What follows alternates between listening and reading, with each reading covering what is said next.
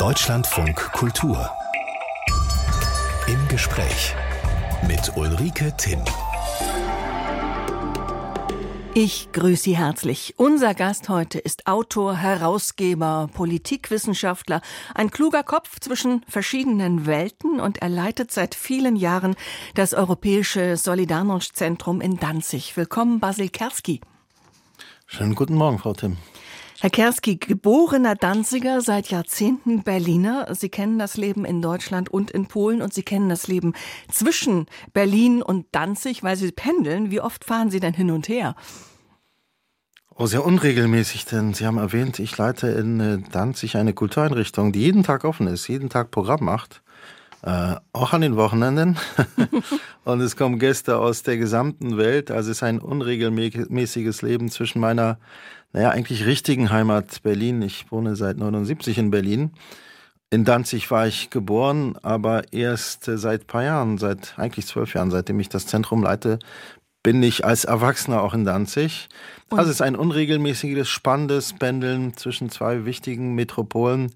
Leider mehr mit dem Auto, schlechte Flugverbindung, nachdem Air Berlin zusammengebrochen es ist. Es gibt auch noch die Bahn, Herr Karski. Leider nur einmal am Tag. Also das, das ist das deutsch-polnische Paradox. Die Verkehrsverbindungen sind nicht optimal. Dabei ist Polen mit Tschechien der größte Handelspartner Deutschlands, viel größer als China, muss man sich mal vorstellen. In Danzig befindet sich am Hafen auf dem ehemaligen Werksgelände in einem auch architektonisch ambitionierten Bau das Europäische Solidarność-Zentrum. Solidarność, die im damals sozialistischen Polen gegründete Gewerkschaft, 1980 war das. An diese Zeit wird erinnert in einer Institution, die zugleich Museum und zukunftsorientierter Bildungsort sein soll. Geleitet wird das Europäische Solidarność-Zentrum seit vielen Jahren von von unserem Gast, von Basil Kerski. Herr Kerski, wie versteht sich dieses Zentrum selber? Was möchten Sie sein? Also wir sind auf dem Werftgelände, da wo der Streik Sommer 80 begann, der dazu führte, dass eine Massenbewegung entstand mit 10 Millionen eingetragenen Mitgliedern, die gesagt haben, wir sind Arbeiter, aber auch Intellektuelle, Ingenieure und wir verstehen uns unabhängig von der Partei, die behauptet, uns zu vertreten eigentlich die größte Revolution im Ostblock vor 89, aber wir verstehen uns als eine Einrichtung, die gegründet wurde, damit sich Europäer als Europäer fühlen. Mhm. Und damit sie das Gefühl haben, uns äh, verbindet etwas. Die jüngste, naja, Geschichte. Der jüngste Weg, gemeinsame Weg in die Freiheit. Gehen wir nochmal und Polen. Gehen wir noch mal ein bisschen zurück. 1980 Solidarność, Arbeiter in einem ja. Arbeiterstaat gründen eine Vertretung nach sozialistischem Verständnis ja eigentlich ein Unding in sich, gar nicht nötig im Sozialismus. Eine, also nach deinem Verständnis, eine unglaublich turbulente, aufwühlende Zeit. Nehmen Sie uns mal mit. Wie erinnern Sie daran? Sie haben das Wichtigste gesagt. Der Kommunismus behauptete, naja, wir machen das schon für euch. Wir repräsentieren am besten, am klügsten ähm, Arbeiter, Arbeitnehmer, ja auch intellektuelle Akademiker. Und dann schaffen wir diese Utopie der Gleichheit. Und das ist in Frage gestellt worden von Menschen, vor allem von Arbeitern. Das war natürlich hart für die Kommunisten, aber auch von Menschen aus anderen äh, Arbeitsbereichen, Lebensbereichen. Und da gab es viele Proteste, große Proteste, blutige Proteste. Aber im Sommer 80 ähm, initiierten vor allem junge Menschen, Akademiker, Intellektuelle, aber vor allem Arbeiter einen Streik in einem Betrieb, der hatte damals 16.000, 17.000 ähm, Arbeiter, natürlich ein Schlüsselbetrieb, Schwerindustrie. Und die zogen die rote Karte, friedlich, und zwangen die Regierung, die kommunistische, aus Warschau nach Danzig zu fahren, an die Ostsee, und de facto einen Kompromiss auszuhandeln. Also ihr bleibt an der Macht, aber wir gründen eine Massenorganisation, eine unabhängige, wie gesagt, 10 Millionen eingetragene Mitglieder. Und dann begann eine so gefährliche Revolution, dann weitete sich so sehr die Freiheit aus, dass dann im Dezember 81 doch die Panzer losfuhren und diese Bewegung zerschlagen wurde, brutal. Stichwort Kriegsrecht in Polen. Aber sie kehrte zurück in den 80ern, 88, 89. Anfang 89 am runden Tisch handelte man die Demokratie in Polen aus. Und das brachte eigentlich das ganze System ähm, den Ostblock äh, zum Zusammenbruch. Etwas, was vergessen ist in Deutschland, weil wir denken sehr an den Herbst 89 vergessen. Ja, das, das Frühjahr 89, da begann eigentlich diese Riesenumwälzung. Bei Ihnen stehen auch, wenn ich es richtig weiß, die Bürgerbewegungen im Mittelpunkt auch dessen, was Sie ausstellen. Also nicht einzelne Persönlichkeiten wie Gorbatschow, Kohl oder oft auch gar nicht mehr so im Blick Jula Horn in Ungarn. Sie setzen wirklich auf diese Massenbewegung in dem, was Sie zeigen. Also wir, wir setzen auf Menschen, wir zeigen die Menschen, wir zeigen auch natürlich kluge Politiker, Politikerinnen, aber wir, wir erzählen, ja, wir erzählen die Geschichte eigentlich ganz anders als, als in Deutschland. Äh, in Deutschland, ähm, klar, Herbst 89 habe ich bereits erwähnt und die ganz wichtige Rolle der Großmächte, der Alliierten, Moskau, Washington, alles richtig, das ist nicht falsch. Äh, wir sagen aber, wir haben aus dem Blick verloren, damit eine Revolution in einem Land, auch in Deutschland so groß, erfolgreich wird, muss es eine kritische Masse geben, in Europa und weltweit. Und wir sind der einzige Ort in Europa, der nicht nur diese polnische Solidarność-Revolution, die ein Jahrzehnt gebraucht hat, dokumentiert, die Frauen und Männer, die Helden, die Protagonisten, aber auch alle Menschen, die in Mittelosteuropa, ehemalige DDR, Slowakei, Tschechien, aber auch in allen ehemals sowjetischen Staaten, also Ukraine, die jahrzehntelang für Freiheit, Demokratie gekämpft haben. Äh, und gleichzeitig erinnern wir auch daran, 89, das ist auch das Jahr einer großen Studenten- und Arbeiterrevolution in China, die am 4. Juni brutal zusammengeschossen, zusammengeschlagen wurde. Also wir sind ein Ort, hm, der sehr stark das Fried, das, die friedliche Veränderung, die friedliche Revolution in den Vordergrund stellt und die Revolution 89 mhm. bis 91 ja, die die Grundlage geschaffen haben für unser heutiges Europa, äh, in den Vordergrund stellt. Die Grundlage geschaffen, zugleich haben Sie das Wort europäisch schon im Titel. Sie haben uns eben geschildert, warum, aber Sie wollen eben auch ausstrahlen, nicht nur erinnern, sondern in die Zukunft ausstrahlen. Inwiefern kann ein Solidarność-Ansatz, sage ich das mal, heute das tun? Wie machen Sie das? Also Erinnerungskultur in demokratischen Ländern dienen ja eigentlich der Konsolidierung der Demokratie, dienen der Zukunft. Ähm, äh, lassen Sie mich noch einen kurzen Satz sagen. Wenn wir in Deutschland, vor allem im westlichen Teil Deutschlands, das ist jetzt kein Vorwurf, das ist einfach so eine kulturelle Feststellung, über die Gründung Europas sprechen, dann reden wir natürlich zu Recht sehr stark an die Nachkriegszeit, ähm, Deutsch zum Beispiel französische Aussöhnung, ähm, römische Verträge 57.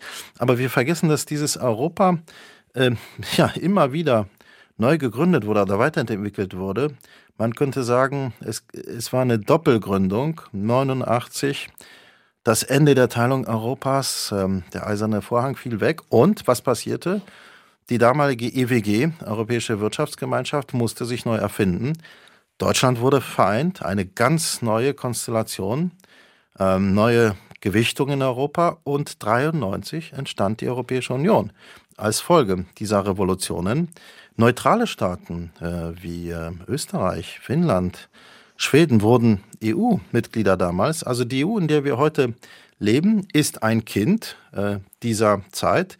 Ähm, wir schauen in die Zukunft, weil wir glauben, ähm, Europa, auch unsere Nationen verändern sich, gehen nach vorne. Ich habe den Eindruck, ähm, die Ukraine, die demokratische Ukraine, trägt heute mit bei zu einer Neugründung auch ähm, Europas, eben über die Grenzen der heutigen EU. Also Sie, das sind die Wirklichkeiten, unsere Lebenswirklichkeiten, mit denen wir uns als Museen und Kultureinrichtung heute auseinandersetzen. Welchen Stellenwert hat dieses Zentrum heute in Polen, wo man ja großen Wert auf ein, ich sag mal, nationalkonservatives Narrativ legt? Ich hörte, Sie seien auch so ein bisschen der Dorn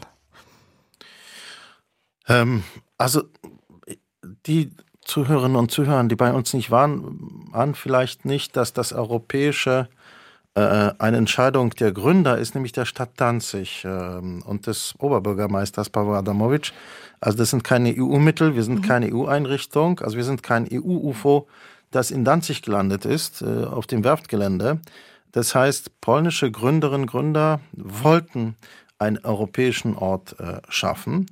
Ähm, denn Pavel Adamowitsch zum Beispiel war besorgt, wir erzählen alle unsere Geschichten national. Jetzt unabhängig von Nationalismen, Populismen, auch in Deutschland erzählt man doch die Wendegeschichte. 89, Mauerfall, Deutsche Vereinigung. In Polen ist es auch sehr ähnlich. Man konzentriert sich auf die eigene Erfahrung. Das liegt jetzt auch mittlerweile weit zurück. Mhm. Äh, die junge Generation kennt die Geschichte nicht. Aber wir haben wenig Versuche, äh, unsere lokale, nationale Erfahrung mit der europäischen zusammenzuführen. Äh, das, da haben wir alle das Problem damit. Sie haben natürlich richtig erwähnt, wir haben jetzt seit ein paar Jahren in Polen eine Regierung, die auf das Nationalistische setzt. Ich meine jetzt nicht patriotisch nationalistische wie Trump, America First, also Poland First. Ähm, und da sind wir denen in Dorn im Auge, weil wir das Gemeinsame der Europäer betonen, die Versöhnungskultur, Verständigungskultur und auch sagen, wir sind alle Europäer. Das heißt, Deutsche können sich einmischen in die Debatte in Polen, Rechtsstaatsdebatte, aber auch Polen, in das, was in Deutschland passiert. Wir wollen eine stärkere europäische Integration, mehr Respekt für die universellen Menschenrechte. Und äh, die Politik der Regierung, vor allem ihre Rhetorik, auch des Präsidenten, geht leider in eine andere Richtung. Also wir sind keine Lieblingseinrichtung ähm, des Kulturministers, der uns aber auch äh, mitträgt. Ich hörte, man hat Ihnen den Zuschuss gekürzt und Sie hatten das Geld trotzdem innerhalb kürzester Zeit wieder beisammen, allein aus Spenden. Also die polnische Gesellschaft ist vielleicht in sich doch pluralistischer, als wir sie hier vielfach sehen. Oh ja, also ich rate immer meinen Freunden oder Gästen, vor allem aus Deutschland, Leute, äh, denkt nicht, Polen ist irgendwie peripher und eine spezifische Nation. Nein, in Polen sehen wir Entwicklungen, die wir überall in der Welt sehen. USA, Brasilien, auch in Deutschland. Ähm, was meine ich damit? Trump hatte in den USA auch nicht die Mehrheit äh, gewonnen und regierte und veränderte das Land. In Polen ist es auch so, die Peace repräsentiert 30, 40 Prozent der Bevölkerung. Das heißt, die Mehrheit der Bevölkerung äh, steht daneben. Das Problem ist, sie ist pluralistisch von links bis rechts, also ist kein Einheitsblock. Aber das ist eine Chance für uns, ja, weil wir mhm. den Eindruck haben, wir repräsentieren außerhalb äh, des Parlaments die Mehrheit. Wir haben eben ein bisschen über das Zentrum gesprochen. Herr äh, Kerski, wie kam man auf Sie als Direktor? Geboren in Danzig, seit Jahrzehnten Berliner, deutscher Pass, irakische Wurzeln, Jahrgang 69, also auch zu jung, um den Beginn von Solidarność aktiv miterleben zu können. Könnte man meinen, Sie seien eine ganz seltsame Besetzung. Ja, Sie haben vollkommen recht. Ich bin ein ganz seltsamer, exotischer Typ. Und ich werde permanent gefragt, wer ich bin. Und mittlerweile antworte ich, ich bin Mensch. Also wir leben immer noch so in, in, in, in Schubladen. Wir erzählen vielen von Europa, aber wir wollen die Menschen dann doch national einordnen. Ja, und das ist der Punkt. Der Danziger Oberbürgermeister Pavel Adamowitsch, der diese Idee zu diesem europäischen Ort hatte, suchte einen unkonventionellen Europäer. Äh, das, der Berliner Moment war ganz wichtig, weil er äh, vor allem mit Berlin, nach Berlin wirkend eine gemeinsame Erzählung haben wollte. Äh, also das war die Stärke, dass ich nicht in die Schubladen passe. Sie haben den Bürgermeister Danzigs äh, jetzt schon zweimal angesprochen, Adamowitsch. Ja. 2019 wurde er ermordet. Er war sehr beliebt, ja. er war sehr liberal, er stand für Danzig. Das scheint traumatisch gewesen sein für alle äh, gewesen zu sein für alle Danziger. Was hat das ausgelöst und womöglich auch verändert, dieser Mord an Adamowitsch? Es war für ganz Polen äh, traumatisch, denn die äh, Oberbürgermeister der Großstädte sind wie in Deutschland direkt gewählt und sind sehr prominente, äh, auch politische Akteure. Und es gab jahrelang einen Hass äh, dieser nationalistischen Regierung in den Medien gegen ihn, weil er, er war ein konservativer, ein gläubiger Christ, aber hochgefährlich weil er diese Form von Konservatismus in, in Frage gestellt hat, hat sich auf die Seite von Flüchtlingen gestellt, zum Beispiel von sexuellen Minderheiten und äh, wurde zu einer zu einem Symbol der Offenheit von Konservativen und er wurde ermordet bei einer live gesendeten Massenveranstaltung. Ein traumatisches Erlebnis, für uns traumatisch. Er war Vorsitzender auch unseres äh, Rates. Mhm Freitag trafen wir uns, am Sonntag wurde er ermordet, ein Mann von 55 Jahren. Ein paar Tage später bat die Familie, dass sich die Menschen von ihm in unserem Haus verabschieden können. Zehntausende Menschen standen Schlange, Tag und Nacht. Das war eines der wichtigsten Ereignisse der polnischen Demokratie der letzten Jahre, traumatisch natürlich. 2019 war das, der Täter ist bekannt, der Prozess ließ, lässt auf sich warten? Der Prozess läuft erst jetzt, denn mhm. die Staatsanwaltschaft versuchte alles zu tun, um ihn hinauszuzögern, weil der mh, hm, Täter ja wusste, was er macht, äh, wahrscheinlich geistesgestört, aber sehr, sehr stark ja inspiriert von diesem Hass, von diesem Hass, der jeden Tag durch Fernsehen, Radio, Printmedien lief gegen diesen Menschen Pavel Adamovic. Mhm. Die gar nicht mehr so neue Regierung, acht Jahre ist die nationalkonservative PIS jetzt am Ruder, seit 2015 diese Regierung. Herr Kerski hat sie mal als ausländischen Agenten bezeichnet und sowas kam öfter vor. Wie lebt es sich heute in Polen, wenn man einen irakischen Vater und einen deutschen Pass hat? Also ich lebe in zwei Welten. Äh, ich habe den Eindruck, äh, das Leben der Gesellschaft in Polen geht weiter. Wir erleben immer mehr Freiheit, immer mehr Modernität. Das ist eine sehr lebendige äh, Gesellschaft von sehr pluralistische, fast 40 Millionen jetzt mit den ukrainischen Flüchtlingen. Und wir haben eine Regierung, die natürlich etwas anderes versucht, einzuengen, äh, zentralisieren das Land. Ja, Nationalismus spielt eine sehr wichtige Rolle, auch der, ja, der Hass, die Distanz zu den Deutschen wird betont, zur Europäischen Union. Aber das hat, äh, das wird nur von einem, von einer großen Gruppe der Wählerinnen und Wähler äh, der Peace vertreten. Die Mehrheit tickt anders, nur wir sind in einer repräsentativen Demokratie.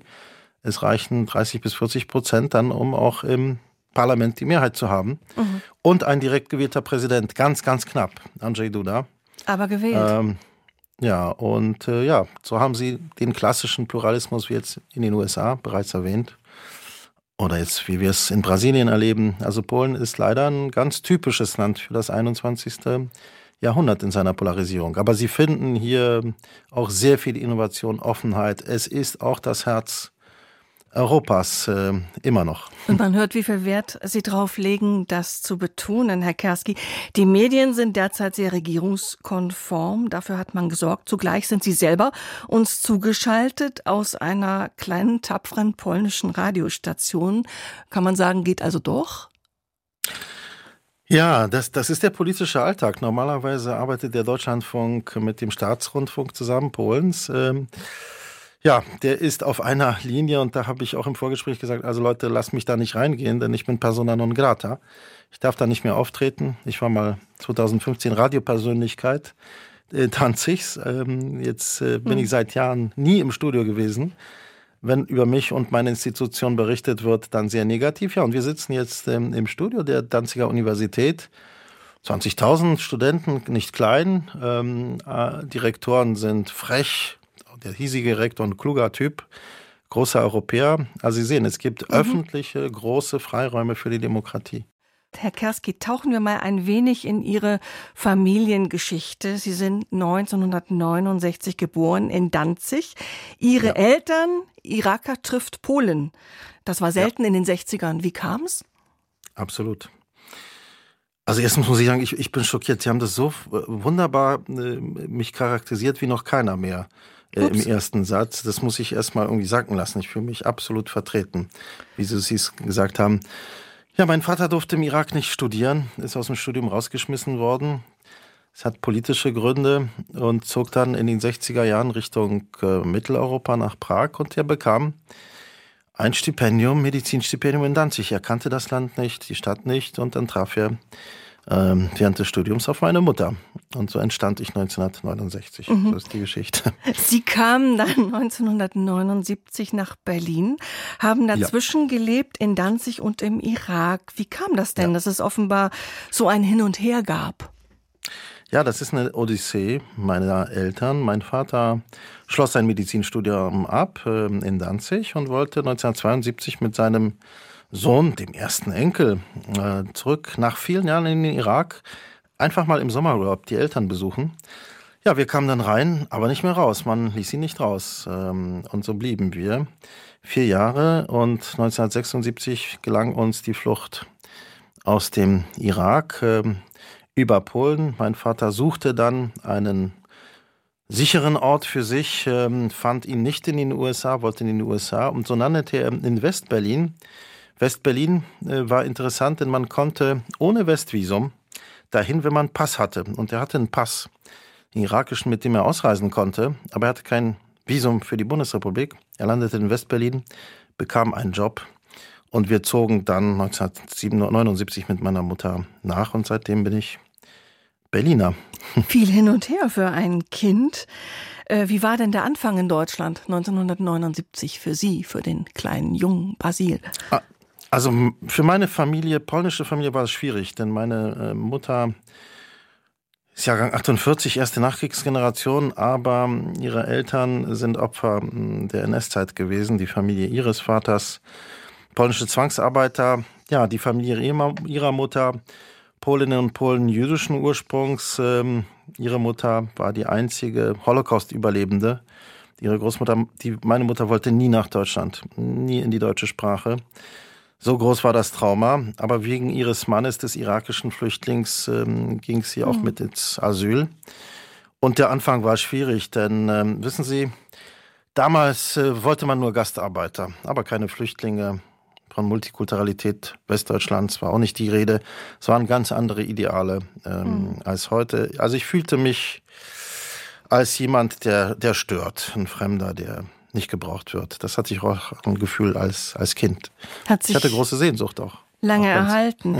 Der Vater hätte es gern gesehen. Ich spring mal ein bisschen. Sie wären Arzt ja. geworden, hörte ich. Sie haben aber Politikwissenschaft und Slavistik studiert in Berlin. War Papa traurig? Keine Medizinerdynastie weitergeführt durch den Sohn? Warum war das mein keine Vater, Option für Sie?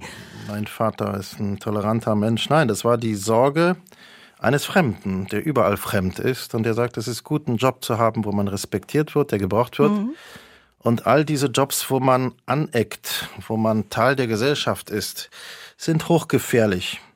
Und äh, bei mir war ausschlaggebend, ich, Sie haben gesagt, ich bin nicht Kind der Solidarität. Das stimmt nicht. Ich bin 89er, ich bin das Kind dieser Revolution, da war ich 20, in Mittelosteuropa. Das hat mich sehr stark geprägt das Ende der Solidarischen Revolution, die Bürgerbewegung in der DDR als Berliner. Und da habe ich gesagt, jetzt will ich mich mal einwischen. Ich will nicht stillhalten, ich will mitmachen. Ich will diese neue Republik, dieses neue Europa mitgestalten. Klingt irgendwie schrecklich, ja. idealistisch.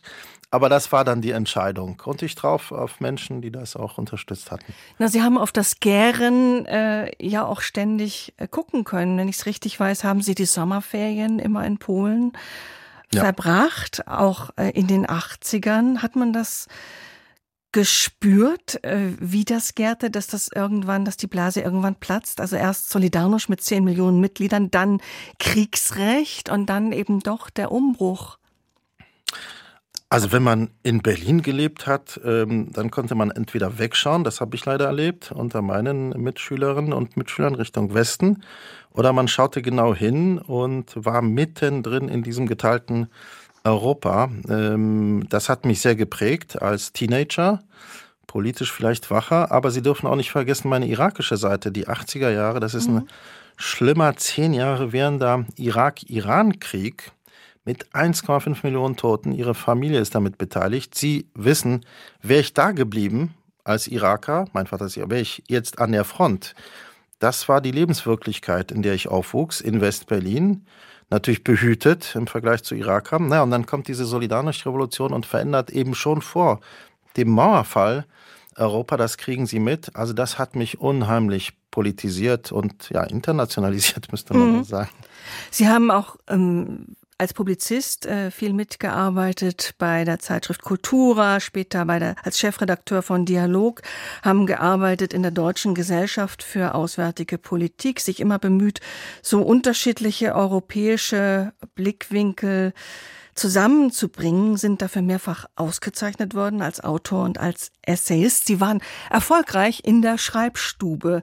Warum dann so eine Aufgabe übernehmen wie Europäische Solidarność-Zentrum, das wohl immer auch ein bisschen ein Schleudersitz war und ist?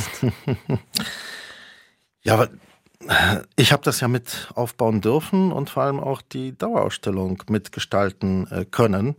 Ähm, das war für mich neu, da konnte ich was Neues lernen. Aber das Großartige ist eben, in diesem Job kommen verschiedene Perspektiven und Erfahrungen zusammen, journalistische, akademische. Aber das Wichtigste ist, sie erreichen jeden Tag massenweise Menschen, sind in, mit ihnen indirekt in Kontakt und sie schweißen, wenn es gelingt, Europa zusammen. Also das ist mein, mein großer Traum, wenn man eben in geteilten Städten, geteilten Kontinenten lebt, die verschiedenen Perspektiven sieht, hat man diesen Traum vielleicht zu idealistisch, Menschen ja mehr Verständnis füreinander zu wecken und das Gefühl, wir gehören zusammen. Insofern war diese Aufgabe in Danzig oder ist ein mhm. ganz besonderes Privileg. Auf Zeit, das ist jetzt meine letzte Amtszeit, in drei Jahren will ich das aufgeben, dann nach vielleicht 15 Jahren. Also eine Aufgabe auf Zeit, aber so ein, ja, eine Erfüllung eines Traums. Ach, idealistisch so ist auch manchmal einfach gut, Herr Kerski. Ist gesund. Basil Kerski ist unser Gast. Wir sprachen über seine deutsch-polnisch-irakische Biografie. Er pendelt viel zwischen Berlin und Danzig. Pendeln ist anstrengend, Herr Kerski. Sie haben auch Familie in Berlin und Sie haben gesagt, Sie mhm. wollen es nur noch drei Jahre machen wegen der Pendelei, weil die Bahnverbindung so schlecht ist. Nein, äh, ich bin immer dafür, dass solche mm, Jobs, wo man sehr viel mit Menschen zu tun hat, auch Wechsel erleben. Ja, also eine Person sollte nicht zu lange mhm. eine, ein Team prägen, einen Ort prägen. Wechsel ist gut. Dann, wie gesagt, in drei Jahren, 15 Jahre, das, das reicht. Aber ich habe natürlich Sehnsucht auch nach Berlin. Meine, meine Söhne sind erwachsen, sind unabhängig von mir, leben in Berlin, äh, Freunde. Ja, aber Berlin ist auch eine Stadt, wo man sich mit so einer äh, Biografie wunderbar fühlt. Auch meine Schwester lebt dort, meine Eltern. Ja, Sie sehen, Sie sind Berliner. Sie haben uns, und das fand ich sehr eindrucksvoll, erzählt, dass innerhalb der Nationalkon, also innerhalb Polens doch sehr viele ja. Strömungen sind, die wir ja. vielleicht gar nicht so sehen, weil der Blick sehr auf die nationalkonservative Regierung gerichtet ist, die seit 2015 am Ruder ist. Welche Rolle, Herr Kerski, spielt eigentlich die katholische Kirche heute, die ja traditionell sehr stark in Polen verankert ist? Ich habe ja vorhin erwähnt, weil ich glaube, das hilft. Äh, die Deutschen, die Polen, die Europäer sind, schauen sehr stark fasziniert und entsetzt Richtung USA. Und das ist eine Brille, die hilft, ähm, um äh, zum Beispiel Polen zu verstehen. Es ist sehr ähnlich hier, die Polarisierung. Klar, Unterschied Größe, aber auch Föderalismus. Ähm, das Spezifische in Polen ist heute, ist Polen natürlich ein katholisch homogener ethnischer Staat im Großen und Ganzen. Die Kirche spielt eine sehr wichtige Rolle, denn sie war Asyl für die Andersdenkenden vor 89. Sie war ja Mitarchitektin dieser friedlichen Revolution 89, auch der Versöhnung mit den Nachbarn. Und jetzt kommt das Schlimme: Die heutigen Bischöfe sind ja fast vollkommen auf der Seite dieser Regierung, tragen diesen Nationalismus mit. Nicht alle Geistlichen, und sehr, sehr viele Katholiken, gläubige Menschen wenden sich davon ab, sagen, nee, die Kirche repräsentiert und nicht mehr. Das ist ein ganz, ganz wichtiges Thema in Polen. Da haben Sie ein ganz wichtiges äh, Thema aufgegriffen. Mhm. Ähm, ja. Polen ist seit 2004 EU-Mitglied und trotzdem hat man manchmal auch angesichts der jetzigen Regierung das Gefühl, die Demokratie habe in Polen, in Ungarn noch nicht wirklich Wurzeln geschlagen. Wie sehen Sie das? Die Frage ist, ähm, was ist Demokratie? Nicht akademisch, äh, einfach aus der Perspektive von Bürgerinnen und Bürgern. Also wir haben in Polen eine verdammt aktive, starke Zivilgesellschaft. Was meine ich damit? Ähm, zum Beispiel zu mir kommen Verbände von Richtern, Tausende von Richtern, die sagen, wir machen nicht mit bei dieser Zerstörung des Rechtsstaats. Wir sind unabhängig. Ähm, das heißt auch Zivilgesellschaft, Unternehmer, äh, Universitäten, Akademiker. Das sind nicht Einzelpersonen. Aber die Regierung an der Macht versucht, diesen Staat ja unterzuordnen unter ihren Parteiinteressen und ihrer Propaganda. Das ist ganz, ganz äh, schlimm. Aber Polen ist der europäische Reichtum und Polen, ja, auch durch die Solidarność. Polen ist Europa, äh, unabhängig von einem formellen Beitritt 2004. Aber die freiheitsliebenden, aufmüpfigen, demokratischen, liberalen Polen, mit denen Sie viel zu tun haben und wo Ihr Herz hängt hörbar, können derzeit nicht so komplett durchkommen. Ne? Schauen wir mal ins Wasserglas. PiS ja, ist acht jetzt. Jahre an der Macht, am, Ru ich sag am, am Ruder, mhm. nicht an der Macht. Ähm, ja. Gibt es noch mal acht Jahre oder meinen Sie, das wird früher ja, also unterminiert ich, ich, und sich erledigen? Jetzt sage ich mal, uns fehlt Deutschen, uns fehlt Deutschen wirklich der Blick ins Detail. Also mhm. äh, die Hälfte der Region ist nicht in der Hand der Regierung. Also man würde sagen, Ministerpräsidenten, ja, machen eine andere Politik. Äh, fast alle Großstädte und mittelgroßen Städte sind in der Hand von Politikern, die machen eine andere Politik. Ähm, die zweite Kammer ist im, in der Hand der Opposition. Also so ein, also Polen ist nicht nur dominiert von dieser einen Partei. Mhm. Ähm, wir haben Demokratie, das heißt, wir hoffen in diesen Wahlen, in diesem Jahr sind im Herbst Parlamentswahlen, nächstes Jahr Kommunalwahlen, Europawahlen. Also ich bin sicher, Polen wird sich noch verändern und uns massiv überraschen. Äh, wie auch 1980. Keiner hat. Damals diese Revolution erwartet mit diesen Ausmaßen, mit diesen Wirkungen. Polen wird uns noch überraschen. Ich danke Ihnen auch für diesen auffächernden Blick, den man ja so in der Blase hier in Deutschland gar nicht so wirklich hat. Nicht? Man schaut dann auf Warschau, man schaut auf die äh, staatliche Führung und ist erschrocken und entsetzt. Das sind Sie auch, ja. aber dass es da viele Absolut. Unterströmungen sieht, gibt, die man vielleicht gar nicht so sieht, das fehlt uns vielleicht ein bisschen im Bild. Aber auch umgekehrt, ja. auch umgekehrt, wenn ich mit vielen polnischen Politikern, zum Beispiel Journalisten über Deutschland reden, da frage ich mich, äh, das ist ein ganz anderes Deutschland, als ich kenne. Das ist leider eine Herausforderung für, für uns alle, für unsere Gesellschaft. Herr Kerski, wir haben noch gar nicht darüber gesprochen, dass Sie noch an mhm. einem anderen Unternehmen beteiligt sind. Sie suchen nach einem Standort für ein noch zu gründendes Zukunftszentrum für deutsche Einheit und europäische Transformation. Wo suchen Sie denn?